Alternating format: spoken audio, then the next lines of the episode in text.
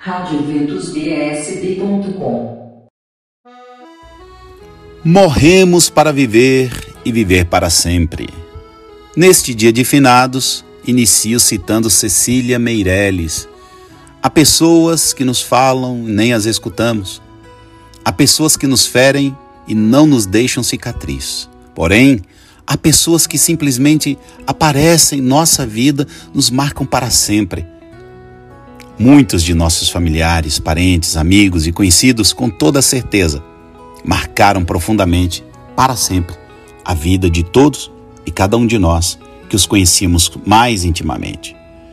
Neste dia, a uma só voz suplicamos a Deus pelo descanso eterno de todos que nos precederam na eternidade. A vida, para quem crê de verdade, não se perde, só se transforma. Morremos para viver e viver para sempre. Apesar disso, a morte continua sendo um enigma para todos nós. Diante do fato consumado da morte, nos encontramos humanamente desamparados. Uma situação parecida quando, por exemplo, chegamos em casa e constatamos que fomos roubados.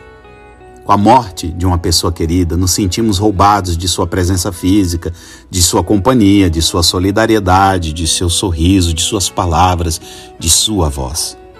Diante da morte, nossa postura como pessoas de fé é uma postura cheia de esperança. É natural que soframos pela separação das pessoas que amamos, mas não nos desesperamos. E como São Paulo afirmou, nós afirmamos também: eu sei em quem acreditei e depositei a minha fé.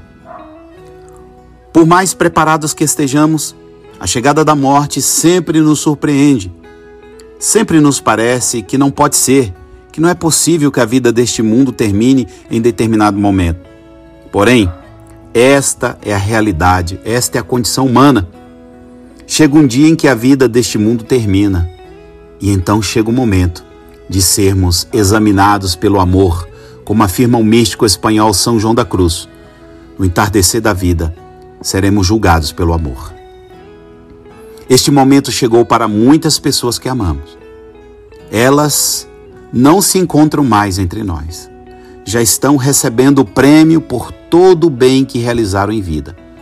Muito bem, servo bom e fiel. Venha participar da minha alegria, disse Jesus, Mateus 25. Este dia em que recordamos os nossos falecidos não deixa de ser para nós, os vivos, um chamado, um convite, um apelo para revisitarmos a nossa própria vida. Eles já viveram seus dias entre nós e já se encontram em Deus. Que nossas lágrimas de saudade sejam de gratidão a Deus pelo dom da vida de cada um deles. Um muito obrigado por terem existido e terem feito parte da nossa família, da nossa vida, da nossa história. Apesar de tudo, inclusive da nossa fé na ressurreição dos mortos, paira um ar de certa tristeza. Isso é normal, verdadeiro e humanamente compreensível.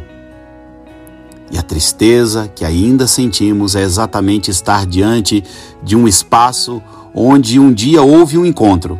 Saber, cedo ou tarde, tudo que está presente ficará ausente, já dizia o poeta Rubem Alves. E quando Deus chama aqueles que ama, para viverem eternamente ao seu lado, não tem escapatória. Não há tempo para mais nada.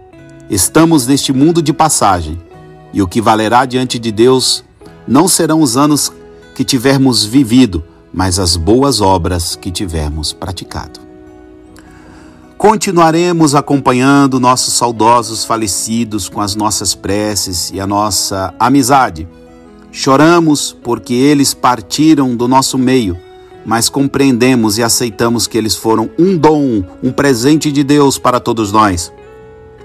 A missão deles foi cumprida entre nós e chegou a hora da partida definitiva para um lugar onde não há mais lágrimas, onde não há mais dores nem sofrimentos.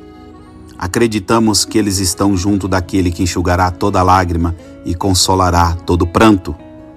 Neste dia de finados, afirmamos que cremos na bondade infinita de Deus. Peçamos hoje por todos os nossos falecidos, para que Deus lhes conceda a vida eterna. E para todos nós, pedimos a fé de que necessitamos para seguir o caminho que leva à vida eterna, com e em Deus. Amém.